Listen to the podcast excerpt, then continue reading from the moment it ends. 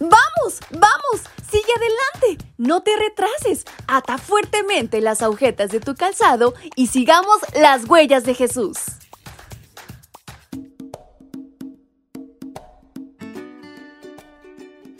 Hola, hola chicos y chicas, ¿cómo están en esta mañana? Su amiga Fabi les saluda y les da la más cordial bienvenida a este su devocional para menores y adolescentes. Y en este 4 de septiembre hay una gran reflexión por aprender. ¿Quieren saber de qué se trata? Pues vamos, acompáñenme. Y esta lleva por título Un milagro a favor de Ezequías. Así sucedió también cuando las autoridades de Babilonia enviaron a unos para visitarlo e informarse del milagro que había ocurrido en el país. Dios dejó solo a Ezequías para probarlo y conocer a fondo su manera de pensar. Libro Segunda de Crónicas capítulo 32, versículo 31.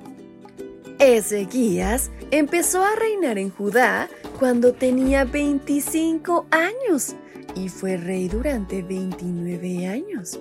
Su nombre significa Dios es mi fortaleza y en verdad lo demostró, pues se necesitaba valor para darle el primer lugar a Dios. Un día, el rey se enfermó gravemente. El profeta Isaías le confirmó su condición y le dijo que ordenara su casa, lo que implicaba buscar a su sucesor.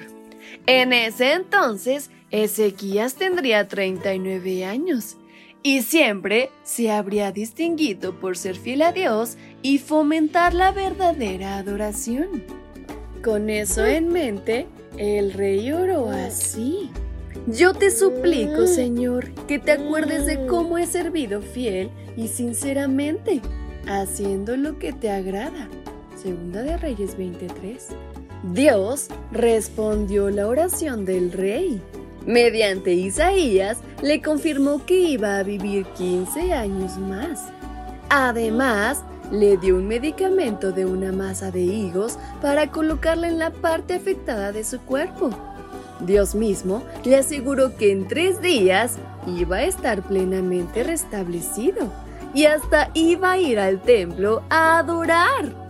También le aseguró que él y su pueblo tendrían protección de la amenaza de los asirios. Todo se cumplió tal como el profeta anticipó.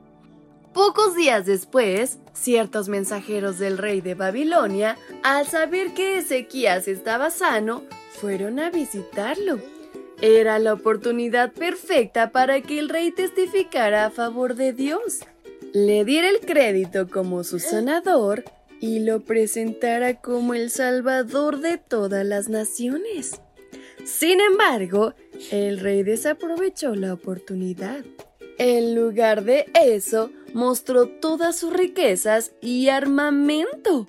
Su actitud desagradó a Dios y una vez más el profeta Isaías fue a verlo, pero ahora para reprenderlo. Y ahora te pregunto, ¿Qué podemos aprender de su error? ¿Sabes? Que Dios quiere ser tu amigo de verdad. Quiere que hables con los demás de tu amistad con Él. Dios no es un genio de la lámpara, que nos ayuda cuando tenemos un problema. Él quiere ser tu amigo todos los días. Así que no lo olvides y siempre dale el primer lugar, porque Él es el rey del universo, pero sobre todo tu amigo. Y con estas palabras en mente es como nos despedimos de nuestra reflexión. Espero les haya gustado, pero sobre todo que todo lo que hayan aprendido lo lleven a la práctica. Su amiga Fabi les envió un fuerte y muy cariñoso abrazo hasta donde quiera que se encuentren. ¡Hasta pronto!